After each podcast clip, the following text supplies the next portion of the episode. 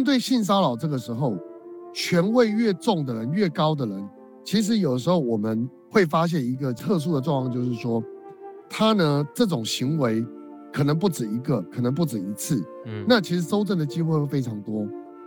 那在这种情况之下，不要说一次就，哦，我们就去什么让他倒啊，或者告谁啊。嗯，其实我觉得可以，呃，多收集一些相关的人，因为不止一个受害人，对，或者相关的证据，对，然后把这些东西一次就让他倒，这是我觉得可以去处理的一个方向。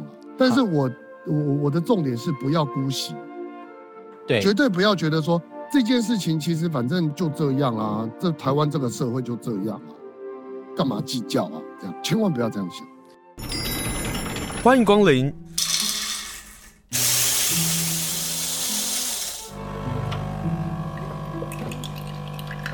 今天的盛情款待，请享用。今天我们要谈性骚扰。性骚扰如何能够定义呢？我摸你，或者我言语上的这个讨论带性的这样的一个意识，到底算不算性骚扰呢？在花莲最近也听到一些不好的消息哦，比如说偷看人家洗澡啦，或者是在办公室上是对下属的性骚扰。对于被害者来讲，他觉得心里不舒服，但是又不能说。我想要谈这个问题，然后我就想到一个好朋友，他叫吕秋远。为什么吕秋远跟性骚扰或者性侵害者会挂上呢？因为我好喜欢看他很直截了当的说到非常核心，或者是真切到。呃，人的心理上的问题啊、哦，所以今天要麻烦吕秋远律师来跟大家来谈谈性骚扰。律师好，是金正好，各位听众朋友大家好。对于律师啊，会不会觉得性骚扰案啊是一个很难办的事情啊？呃，应该说，关于性攻击这个项目里面，原则上我们目前分成三大项目，嗯、一个是性侵害，就是强制性交，或者是所谓的强制猥亵。嗯，那比较轻微的情况是性骚扰。嗯，那么性骚扰又可以分成两块，一块是言语跟行动。那么如果是言语的部分，目前有行政罚，但没有处，没有所谓的刑罚。嗯哼。那如果是行动，则是会有所谓的刑罚。这是目前我们讲所谓的性攻击犯罪里面，大致上可以分成这几个项目。好，那我们就从那个最看起来最小，然后也最难定义的性骚扰部分来谈起。我我先问一个问题哦，我突然想起来，好，我假装我是会性骚扰的人，我从言语或者在性骚扰，怎么会？不可能，就是不可能，就是就是我我性那么久，顶多是别人性骚扰，不太可能你去做这种事。没有了，我我我我先设定就是说，比如说，好，就是我对一个人性骚扰，在言语或者行为上一次两次得逞之后，他会不会更容易跨越到变成一个性侵害者？呃，我觉得这部分并没有实证上的依据。嗯、那跟虐待动物可能将来就会伤人杀人，这有一点程度上的不一样。哦、就是说，就目前实证上来讲，有些我们讲说，包含最轻微的言语上的性骚扰，嗯、它通常是父权主义，或者是传统社会结构之下，他不自觉的一种所谓的调侃，嗯、或者他所谓的开黄腔这种攻击。嗯，但是认真讲起来说。这会不会逐渐升级？在实证上是没有明确的这种答案的。嗯哼，那只能说这些部分都会有一些关联。嗯，好，那我们就从这个在言语跟行动部分，我们就分门别类的来讨论哦。言语那个好难哦，就是不难。我我我我我说好难是说我如何能够界定我说的话或者他说的话就是性骚扰呢？好，我这么说哈。好，原则上来讲。我们性骚扰大概有主观跟客观两个意涵。嗯哼，那么主观上会引起所谓这样的一个呃言辞，主观上引起那个受攻击的人心里的不悦，嗯、那这个就是主观上的一个状况。对，那这什么意思呢？是你不能说我没这个意思啊啊不不不，不是你有没有这个意思，是那个听的人有没有这个感觉，以这个为第一个主观上的认定。那么第二个部分就是一般人怎么认定？也就是说，其实我们不太考虑到加害人你的想法是什么。嗯，我比较考虑的是被害人跟一般人的想法。比方说，今天我说：“哎，你胸部很大。”这样的字眼，就这个被攻击的人，他心里不舒服嘛？那一般人可能听起来也不舒服嘛？对。好，第二种情况，晚上有没有空一起吃饭呢？这被攻击的人不舒服嘛？但一般人觉得啊，就吃饭啊，你想太多了吧？对，这就不会成立。哈，那客观的部分就更难定义。也就是说，这个社会的对于性骚扰的认知的成熟，它会影响到主观跟客观的。我们叫社会通念。比方说，你今天穿很辣哦，哎，这就很边缘了。嗯哼，快到了。嗯，有可能会成立哦，不是不一定会成，对，不是不会成立哦。嗯，因为今天基本上来讲，主观上他觉得我穿很辣关你什么事啊？我穿很少关你什么事啊？除非你有前言后语嘛。比方说，你今天穿很少，好，甚至你去问人家的私事。比方说，你请教说，哎，昨天你看起来今天精神很不好，是不是跟昨天跟男友怎么了？嗯，次数太少，哎，性骚扰。这听起来就是性骚扰啊。可如果说是不是跟你男朋友吵架了，那就不是吧？这个就是我们讲说，在所谓的呃主观上，这个被害人听到的感觉。跟一般社会通念在听到的感觉去综合做判断，那这个就是我们讲说所谓言语上，呃，就是这种言辞上，比方说对着发简讯呢，对，或者是用讲的啊，对，这个就是我们讲的一般的判断标准，大概是这样。好，那发简讯又是另外一个问题，对不对？呃，其实言语跟发简讯来讲，问题都一样，只是呃，简讯这个东西呢，它比较容易搜证。搜证真的是在性骚扰上一个非常困难的点，相对于其他的就是比如说性侵害 或者是等等的其实都难。其实所有其实所有的性攻击犯罪在举证上都是有相当的困难的。嗯，我们必须要看到客观的情况、主观的情况，还有当时的一些不同的状况，因为这些东西往往它都是在比较私密的情况下才会发生。对，那这种私密的状况其实。最麻烦的是缺乏证人，甚至我这么讲哈，很多性侵害是当下，呃，走出去的时候，你看到他们两个人仍然并肩着走，嗯，但隔了两个小时之后，被害人痛哭。嗯、那你你如果用刚刚哎，我们走出去的时候都很好啊，来判断就不准啊，嗯，所以它是一个很难举证、不容易成立，嗯，而且对被害人的伤害极大的一种犯罪。好，你这样讲就让我想到，在花莲有一个案子已经被判了哦，一审已经确定的部分，但他就是一颗罚金。那他的部分就是偷看他的朋友洗澡，然后呢还拥抱他的朋友睡觉，那是一个无法离开的一个场域的结果之情况。她就是因为她的老公有一天提到加害者的名字的时候，他痛苦，他以为这件事情就是你知道，就是我们从言语到。呃，行动部分，他并没有达到性侵害部分，可是已经造成他那个阴影、痛哭的情况下，他才反映到说这件事情对他多大的一个伤害。对，这种情况其实好，第一个，呃，我我先解释一个基本概念哈。好，基本上之所以处罚他，应该这部分没有妨害秘密。嗯，偷看洗澡的部分，如果不是用工具，是用肉眼。这个部分法律上是不处罚的，呃，应该说刑法上是不处罚的。等一下，等一下，那只有社会秩序维护法会处罚。哦，社会秩序，所以那个罚锾呢，一样又是罚锾的。哦，肉眼偷看人家洗澡，这个部分是行政罚锾，它不是刑法。那如果用望远镜偷看别人洗澡，望远镜就不行了。哦，工具加入工具就不行。哇，真的，为什么要找吕秋元律师来谈法律的原因在这里？嗯。是这个案子主要他判刑的原因，应该是因为他认为说这个受害人在呃这个男生的实力之控之下，嗯，他不敢离开那个现场，嗯，所以呢就跟他有一些比较亲密的拥抱，嗯，那这个部分有可能会涉及的是强制猥亵，还不一定是性骚扰。如果是性骚扰的话，就是趁人不备，这个要件要有。这就是跨越到，因为我我不知道，其实我们现在是不是要谈行动的部分？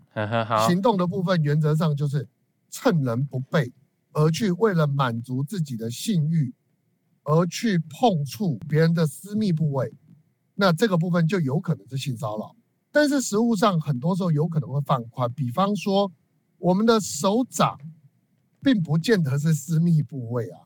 但我们的肩膀并不一定是私密部位啊。哎，我们讲一个比较有趣的，对，哎，有些东西我我这样讲哈，呃，拍屁股肯定这个会被认定是性骚扰，但如果空掌心，嗯、有可能也会是。空掌心那是性骚扰啊？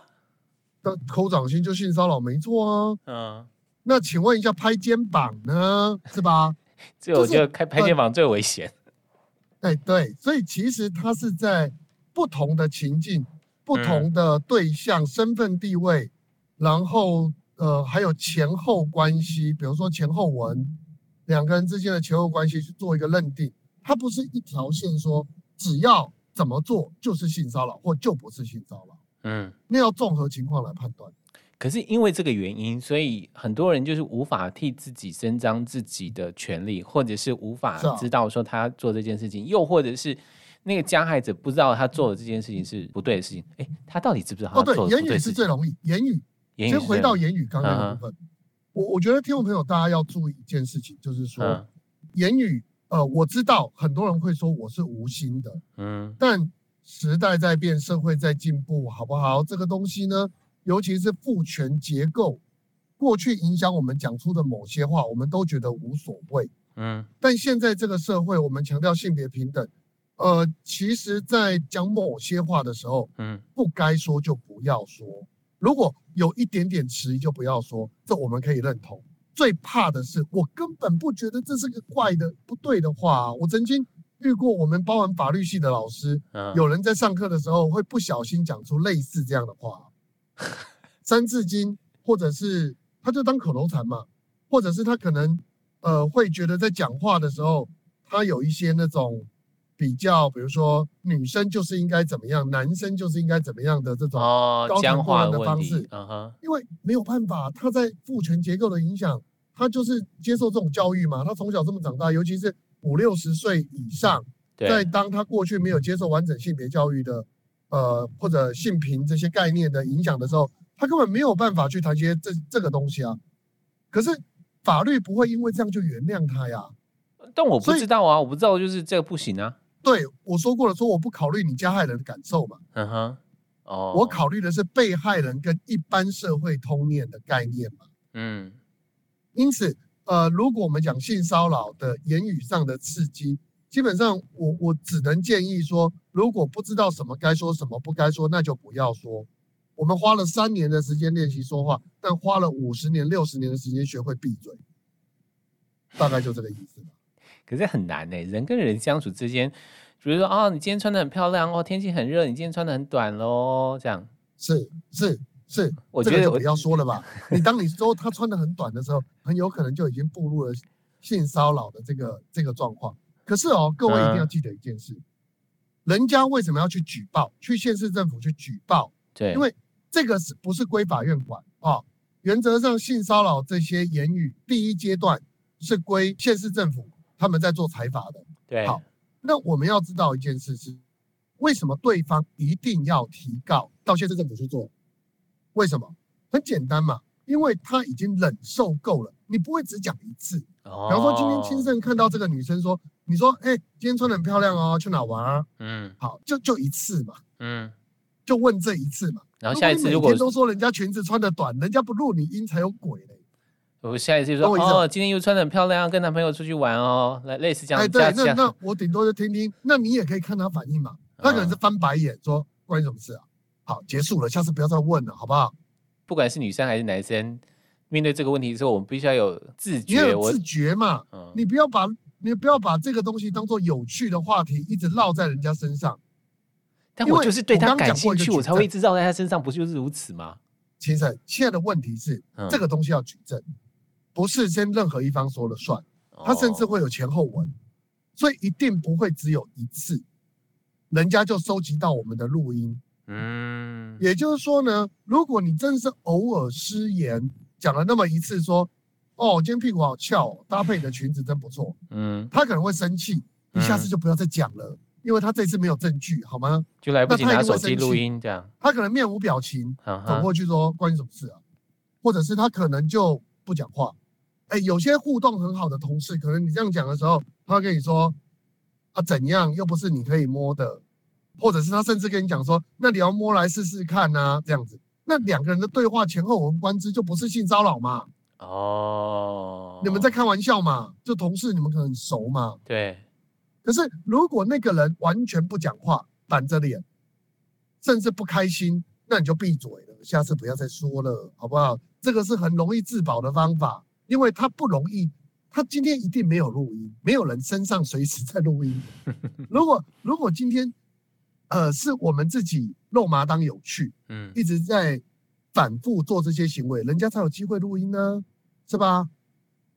但会说这种话的人，有一些都是去满足他心里头那个刺激，耶。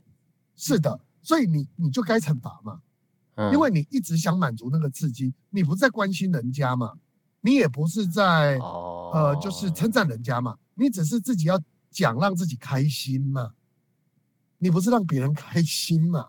就像先生你刚刚讲的关键字一样啊，他其实对他来讲，他在满足自己啊，嗯。就是性骚扰防治法要惩罚的原因就在这里，但是语言上的，比如说，我觉得我很不舒服了，我去检举了，那加害人会受到什么样的惩罚吗？其实很难，对不对？罚完一般大概五万，三到五万，但是会公布他的姓名，这不是开玩笑的。哦，老实说，会说这些话的人，嗯、通常都有一些位阶之上的人。是啊，那对于在言语被冒犯的人感到不舒服的人，其实很难去检举这个事吧？呃，应该说不难检举，但是嗯，要有勇气。就是收证的部分不难，但是你真要提出的话，会遇到很多很多的阻碍。嗯，呃，这个不管在日剧里，在台湾的戏剧里都有。嗯，今天大老板对你开黄腔，嗯，你要这个饭碗还是让他开呢？那你说没有啊？我跟你讲哦，依法规定他不能开除你啊，他会违反性别工作平等法，我都知道，我都知道。但是接下来生活是他们在过的。其实我在处理律师案件，很多时候都是面临这个困境。我称之为困境，就是法律上都说得过去，提告也可能会赢。对，但是你敢不敢做？就是我告了之后，谁要去猫咪？谁要去猫咪的脖子上挂铃铛呢？哦，那你做了，老板可能暂时也不会怎样，就笑一笑。他说：“那要赔多少啊？”好啊，我加个十万块，好不好？这件事结束了。哦，这句话好气人哦。那结不结束？结不结束嘛？不结束是吧？不结束，嗯，好。下礼拜那个寿丰厂哈，需要有一个人手资源，你就去吧。要、不然我们台东那边可能也需要点人啊。嗯，最近需要人哈，他不会现在报复你，他可能过三个月、过五个月把你调走。你说，那我就告他性别工作平等法。好，慢慢来，打诉讼，慢慢来哈。哦，你你为了一件，老板说你今天裙子好短哦，然后你去告了老板，然后老板把你调去台东，把你调去宜兰。对，那你现在在花莲，你怎么办？就只能到外面去租房子，然后花更多的钱。啊，是啊，是啊，是啊，就有那么一句话吗？但是老板说要赔你十万哦，你要不要？但是就那么一句话，他不会只专对一个人说吧？他可能在这个办公室里做，或许他本来就是他可能在这个公司里就是土皇帝，你要怎么样？啊，十万块要不要？不要是不是？那我们就来吧，我们就来斗吧。我可以请律师哦。然后我们小虾米对付不了大金。我们公司律师很多的，是吧？这个就是我觉得被害人他面临的实际上困境。嗯，法律一定赋予他某些权利。对。但当你认真在讨讨论这个权利要不要落实的时候，这就是为什么之前有政治人物可能会提说，啊，那你如果遇到不公平的情况，我们有法律给你靠啊，你要去跟你老板勇敢争取，去跟你老板说，为什么很多人听了会刺耳？有这么容易吗？我跟我老板说，那我我剩下的东西怎么办？我我下个月的薪水在哪里？我下个月的房租在？那个是其实在落实。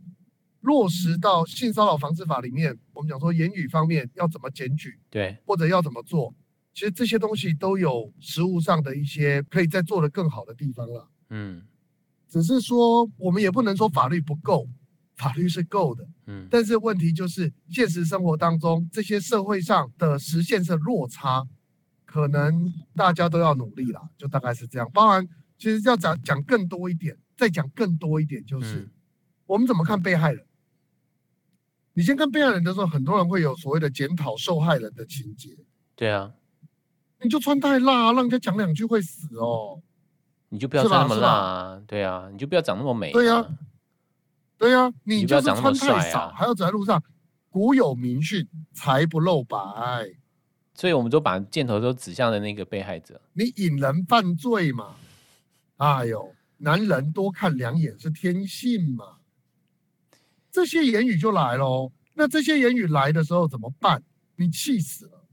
但这些东西在性别平权、在父权社会结构没有办法做一些比较大的转变跟调整之前，嗯，这个部分就是一个很为难的情况。所以我才会在文章上一直提到，不要去批评受害人，嗯，的原因在这里。你不能说，就像您刚提到那个案例，他说他抱着他，嗯，那你说，哎呦，你也很怕吧？你也很想吧？不然为什么不反抗？为什么不说？对呀，很多这个第一反应都是这样。其实我跟你说，很多的被害人，他的情况是当下他反应不了。哎，我真的听到是这个样子，他是吓到了，他吓到了，他不知道该怎么办。你不能说，所以你没反应，你就是愿意接受嘛？嗯，这不对的。那行为的部分，这也是另外一个在判断上或者是找证据方面也是困难的嘛？对。其实，在行为上也相当的困难。在日本啊，嗯、他们甚至发展到会去检验衣服上的纤维有没有加害人手上的 DNA。Cool，因为太多的 太多的谎报。你是说电车痴汉吗？误会。嗯，对，就是所谓的咸猪手。嗯，就是那种咸猪手，在日本已经发展到就是可以去检查衣服的纤维。那个跟这个所谓的他的手，嗯，到底有没有所谓的 DNA 生物基证在上面，去判断有没有触摸？哇！所以这个部分其实呃，在收证上确实有相当大的困难。那在台湾，当然这类型的电车比较少，原因是因为即便台北捷运也没有那么拥挤。对，比较拥挤的大概是东京上班时间了。对，那这种当然误会啊或者犯罪就相对比较多。那台湾的话。大部分可能就是一些肢体上的碰触，那喝醉酒，啊，有些喝醉酒的时候可能会拥抱对方，嗯、或者是呃可能会强吻对方，嗯，那那个强吻呢，就是在别人措手不及的情况下强吻。嗯、如果我们讲壁咚就不一定哦，壁咚可能就是强制猥亵哦，就把人家逼到墙角去，然后上下其手，这可能就是强制猥亵。请问一下，性骚扰的行为跟强制猥亵有什么不同？我们讲一般性骚扰跟强制猥亵最大的差异就在于说，是不是措手不及？被害人性骚扰对于被害人而言，性骚扰通常都是措手不及的。对，比如说从这个人身边经过，我们就摸了一下大腿。嗯哼。可是如果是压制住对方，或者是控制住对方而去摸大腿，那个就变强制猥亵了。所以强制猥亵的那个，所以就强制猥亵跟性骚扰来讲。主要是强制力的差异，嗯嗯嗯、所以我刚刚讲强制猥亵嘛，前面就有一个强制嘛。对。那性骚扰一般就是趁他人措手不及的时候展开的性攻击，嗯，就是、就是不太一样。哎呦，然后手就过去拍屁股，是拍在的尾，拍大腿这样。对对对对对，比如说，那这种通常发生在同事熟人比较多。日本的情况是发生在陌生人的情况是蛮多的，那当然熟人也会有了。但是在台湾相对来说，对，台湾的熟人比较多，反而是在公车上、捷运上这种相对少一点，因为机会不大，哦、因为我们很少会有拥挤到一定会触摸谁的这个动作。嗯哼，但是在日本很容易啊。可是像是性攻击在台湾部分啊。我相信占了很大比是亲人所为，或者是朋友所为，就是你认识的人所为。同事，对对对。对，可是相对之下，我要去反抗，甚至于要上诉。我觉得最麻烦的是一次性，一次性的真的难以、哦、比较难以收正，但还是有办法。比方说，呃，第一个，我们一定会听说过这个人的习性。对。第一个啊，我这个人的习性我们也听过，那、嗯、比方说我们同事、我们朋友之类的，这是第一点。嗯、那如果真的确定的话，那跟这人接触当然就要小心。第二个，假设他就是一次性的行为，所谓的一次性的行为就是反正他可能喝醉了吧，嗯，可能做什么吧。那这时候呢，呃，通常我都会建议在第一时间内发讯息质问对方，或是打电话质问对方，把他录音录下来。哦，你为什么昨天晚上要摸我屁股？我忘记了，我有吗？我喝醉了。这样就是这样就是醉了。然后，如果假设旁边还有人的话，那个某某某可以作证啊。我以前还这样子那个试过，就是叫我当事人这样讲，因为其实旁边好像有，又好像没有人。嗯哼。我就跟他我说，你就直接跟他讲，旁边谁谁谁看到了。嗯哼。然后他就说，那就是有吧。抱歉，就是你跟他说，你跟他说，昨天你为什么摸我屁股？他说哪有，我没有摸。嗯。还说没有，昨天那个谁谁谁也看到了。哦，那就有吧。对不起，但如果他有说对不起，是不是就不算是性骚扰了？什么？你觉得打人家一巴掌，那就不叫伤害罪吗？我有说对不起啦，那是悔意，那是饭后态度。哦，那就饭后态度。你有你有义务说对不起，嗯、我有权利不原谅你。嗯嗯，好，所以第一件事情就是第一时间我们要收证嘛，你第一时间要收证，问他。或者是发讯息等等，好，这是第一个。嗯、那第二个就是，如果他是惯犯，通常这种人，呃，惯犯的可能性是高的。对啊。如果您您要说关联性的话，这种人如果他的这个行为会一再重现，嗯、其实要收证很容易。录影、录音，甚至他当场如果碰你屁股的时候，你就大叫说：“你为什么碰我屁股？”色狼引起同事的注意。嗯、对，例如变态。对，类似就是呼救，这种情况通常，呃，就是会对于这样的行为产生一些遏制的效果。这个罪哦，嗯哼，基本上不重，一般大概判三个月到四个月，可以易科罚金是很难看，一个可以易科罚金，但很难看。嗯，那上面就会有所谓的，呃，就我们的那个所谓的前，不要先不要讲良民证啊，嗯哼，良民证就是无犯罪前科记录表。那上面的证明上面就会记载性骚扰 判有期徒刑几个月，然后你翻译成英文的时候能看吗？可是会不会有人觉得性骚扰不是个罪啊？啊，性骚扰我就说了，言语不是，行动就是，大概会是这样子。嗯哼。那比如说，我们刚刚说到就，比如拍大腿啊、拍屁股啊，甚至于可能有人更进一步的摸了不该摸的，不能不能讲不该摸，就是摸了可能熟悉的部位啊，这样我说的比较裸露一点，比较清楚一点好了。可是如果说这样，大概我们可以理解，那叫性骚扰嘛，对不对？拍肩膀、拥抱，好，我们接下来就要来谈了。这个东西其实它有不同的概念，像我，我在我有时候。当事人非常紧张的时候，我的我的就是当事人会很紧张，你真的看得出来他是用指甲在抠自己的手。那时候我的手就会过去拍拍他，跟他说不要怕。嗯，这我我觉得，然后我觉得你们律师好危险，然后你们随时都会对，但是这个东西我们两个都心知肚明，那个完全没有性的意涵在里面。嗯哼，那当然，你说那怎么判断？你们两个心知肚明，谁知道是不是心知肚明？对，在做这件事情呢，要谨慎，你要确定这个人他是什么情绪。那当我们讲说，嗯，比较危险，就是比较确定的，我就不谈了。比方说摸屁股、摸胸部，对啊，原则上就会是，因为我讲叫私密部位嘛。嗯，非私密的部分就看你做些什么事。比方说，你跟这人不熟，没有任何信任基础关系。嗯。你去碰他的头，就有可能也是性骚扰。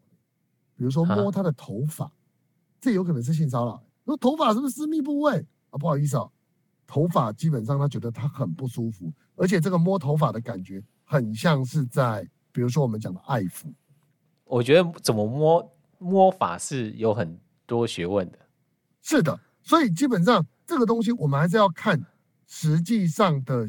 的状况去做进一步的判断，嗯嗯，等于说，对，我承认这个部分有模糊地带，嗯，但那个模糊地带用什么补足呢？用两个人的关系，两个人认识的长久，当下的情状，然后呃，整个场景的氛围，为什么会有这样的行为，等等，去做一个具体的判断。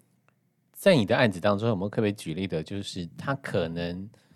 比较难判断的，比如说，来，我曾经有个当事人，后来他基本上认罪了。嗯哼，那我先讲他的情况。啊，上司跟下属，呃，一群人去唱歌，到酒酣耳热的时候呢，那个上司就拉着那个下属女下属，然后一起唱歌，然后就抱着她，手就是过去牵她的手，然后抱着他，然后一起唱情歌。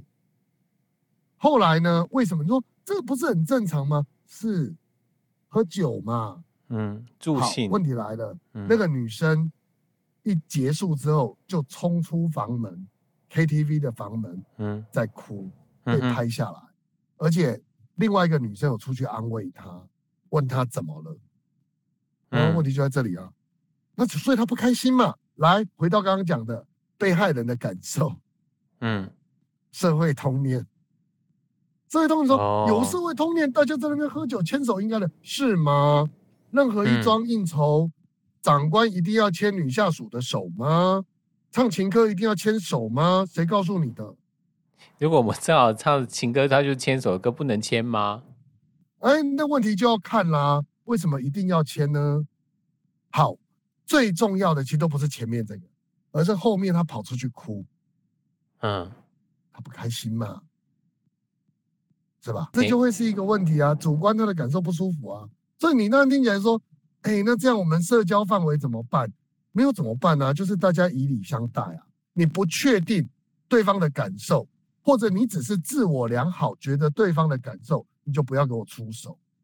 我们现在法律就是要保障呃被害人不被这些自我感觉良好的人欺负的一种设计。我觉得。刚刚律师讲到那个重点啊，就是我们在面对看到很多新闻，或是面对办公室，或是面对同财团体里头有类似像这样的事情的时候，我们第一个真的要先想的是被害者，而不是比如说可能可能会给加害者下台阶啊。你知道那个上司本来就是对他有喜欢啊，他就想要进一步啊。这句话不是后行，这句话是完蛋。我本来就有喜欢，所以要摸他。不，你应该说，嗯，那他就穿那么少啊，哪个男人看到不会心动啊？或者他长得这个才是好看或长得帅的是，他就穿那么少，不就引人家上他吗？嗯、这才是真正侮辱人的话。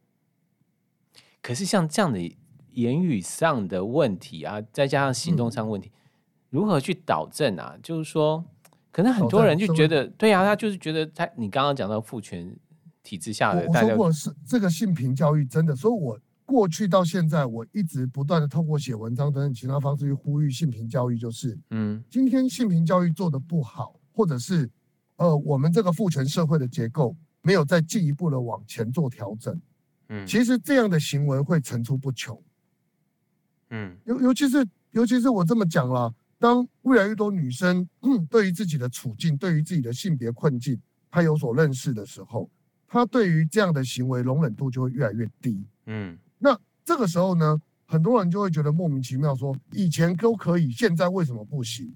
因为他自觉啦。以前会告诉你说，哎呀，男人都一样啊，忍耐一下啦，哦，忍耐一下就过去了。你看我不是也是这样过来的吗？哦，以前的这个可能大姐就会这样讲。对啊，那些不是啊，谁跟你忍耐啊？我不要忍耐啊，我为什么要忍耐呢？嗯，对吧？嗯，所以才会有很多这就是我们目前看到的一些问题了。所以我觉得。这个部分，我想可能我们只能够提醒我们这些成年人，在讲某些话或做某些事的时候，对，先考虑、先确定对方的感受，而不是你自己的感受，说这又没什么。然后呢，呃，告诉我们的孩子，在考量别人的时候，不只是要用同理心，而是要站在对方的位置去换位思考，想想如果今天我是他。别人对我做这个动作，我会怎么想？嗯，这才是我觉得我们可以去进一步考量的解决问题的方案。法律永远不能解决所有的困境。嗯，真正的问题都在于人跟人之间相处的人性，还有相对应的设计。但我就是面对一个没有人性，或者是他就是完全不会替你设身处地去想你的问题的人呢、啊？那我又如何能够作为一个被害者，如何为自己伸张权益？然后偏偏他又是办公室，或是他又是朋友，或者什么样的复杂关系下，其实对被害者来讲又是另外一个煎熬吧。对，我们要多看《黑色荣耀》的复仇法。真的啦，这个东西其实很有趣。嗯、我常常都会讲说，你要扳倒一个人哦，不要就是就是有所谓的匹夫之勇，嗯，因为他不只会对你，他会对很多人。嗯、你要开始周正，然后想一想要怎么样让他身败名裂，一次要让他倒，而不是说我今天我就有一点点东西，我就大声嚷嚷说我我我很生气，我要告他，我要怎么样？对，要如果要针对。因为其实你讲的是比较极端，说对于没有人性，嗯，用权势去欺负别人的那个那种人呢、啊，一定有办法扳倒他的。嗯，特别是权势越高，摔得越重。嗯，重点在证据。嗯，所以有些时候我们要冷静，好好想想，我们能够用什么证据扳倒他？录音、录影都是。像那个呃，前一阵子 Netflix 上面那个邪教教主，讲到怎么去。怎么去扳倒他？不就录音吗？对，对不对？这有很多种方式。可是同样的会不会通啊？他就挂了。同样的会不会有另外一个问题？我们一直在谈的是加害人嘛？那会不会有另外一个问题是受害者其实没有反映到说这些都是问题？也就是说他觉得不舒服就不舒服，没有反映到说他这样做的事情其实是违反法律的，或者是越矩的，或者是他就是性骚扰。对啊，他可能他可能在这个事情上面，他在过去接受到的教育里面都不知道这个东西是，所以我们才说性平教育的重要性。嗯、我们讲说坏人不会嫌你的孩子小啊，原因就在这里。今天对于一个恶人来说，不管是成年人对未成年人性骚扰，成年人彼此之间性骚扰，他永远都是挑不敢反抗、没有经验、好欺负，对这样的人去做。对，所以我们自己要知道说。这种处境我们应该怎么面对？例如刚刚提到的说，这个事情不对的。嗯，当有人就是讲说女裙子好短哦，或者是呃呃给摸吗？嗯，或是那种所谓的贬低女性的用词。嗯，其实这个时候就应该要义正言辞的告诉他，我不好惹，你小心一点，你不要碰我的红线。嗯，而不是说就笑一笑就过去了。他说：“哎呦，你好难相处哦，谁难相处啊？”我记得有一个言语上的性霸凌是，同事去讲他跟老板上床，哦，那真的就上位。对，好，那接着呢，这个女生有一天她就听到了，这个留言，她就很生气的去跟对方问说：“你说的是哪一天吗？那一天我完全没印象，所以你意思是老板迷奸我了？”嗯，他说没有没有，我没有那个意思。他说：“哦，是吗？我要报警。”他就坚持报警。然后传他当证人，问题他没有，他没有。老板超生气，老板震怒，老板说：“我跟一群同事吃饭，我根本那天就回家了，怎么有这种事呢？”这个女生就说：“没有啊，她说的啊。”然后老板就问他：“你有没有这样说？”然后其他男生都说：“有啊，是他传来的，说他跟老板上床，所以才上位啊。”嗯。警察后来对这个老板，当然就是后来检察官做不起诉处分。对呀。可是，可是这个员工他诽谤。然后被老板立刻开除，解决了。从此之后再没有人敢说这个女生。告诉我们什么事呢？她叫做有勇有谋。嗯，她不是选择去辟谣、哭哭啼啼，她直接就说：“来，我们让司法来解决。”嗯，我没有印象，我跟老板上床哦，所以我是不是被迷奸了？嗯，是吗？我一定被下药嘛？那我怎么没印象啊？我没有做这件事。然后同事突然说，就干笑嘛，说哈哈。这个不要计较啊，这是大家的传言，没有这回事，没关系，我要报警就直接报警，性侵害就介入处理。那一天调录影带，他们去哪里？监视摄影机，他们去哪里？然后行踪轨迹整理出来，根本没这回事。我我提这个例子当然是不一样的啦，他也不见得是性骚扰，但我要说的是，面对性骚扰这个时候，权位越重的人，越高的人，其实有时候我们会发现一个特殊的状况，就是说。他呢，这种行为可能不止一个，可能不止一次。嗯，那其实收证的机会会非常多。那在这种情况之下，不要说一次就哦，我们就去什么让他倒啊，或者告谁啊。嗯，其实我觉得可以呃多收集一些相关的人，因为不止一个受害人，对，或者相关的证据，对，然后把这些东西一次就让他倒，这是我觉得可以去处理的一个方向了。但是我我我的重点是不要姑息，对，绝对不要觉得说这件事情其实反正就这样啊，这台湾这个社会就这样啊，干嘛计较啊？这样千万不要这样想。这也是我们为什么要跟李秋然律师来连线的原因呢？就是不要姑息。其实因为太多的姑息，导致于在地方上有听到太多的性骚扰，甚至有一些性侵害的问题。我们如何正视这些问题呢？嗯、先看看受害人，然后记得去看《黑暗荣耀》。这是李秋远律师教我们的。非常谢谢李律师，谢谢您，谢谢，谢谢先生。